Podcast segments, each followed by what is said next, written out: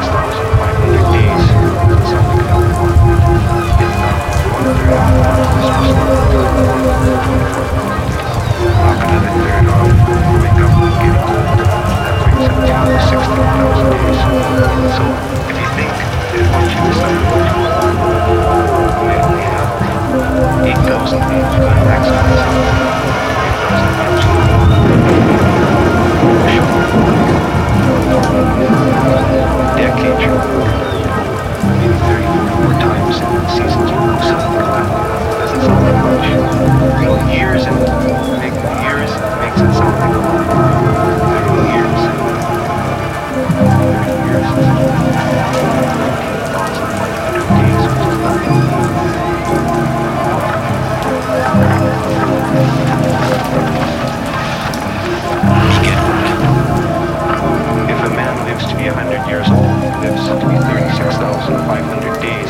Doesn't sound like hell of a lot right now. Then knock off one third off of that just for sleeping time. That brings it to 24,000 days. Knock another third off for growing up and getting gold. That brings it to 16,000 days. So if you think that once you've decided what you want to do, you might only have 8,000 days. You've gotta maximize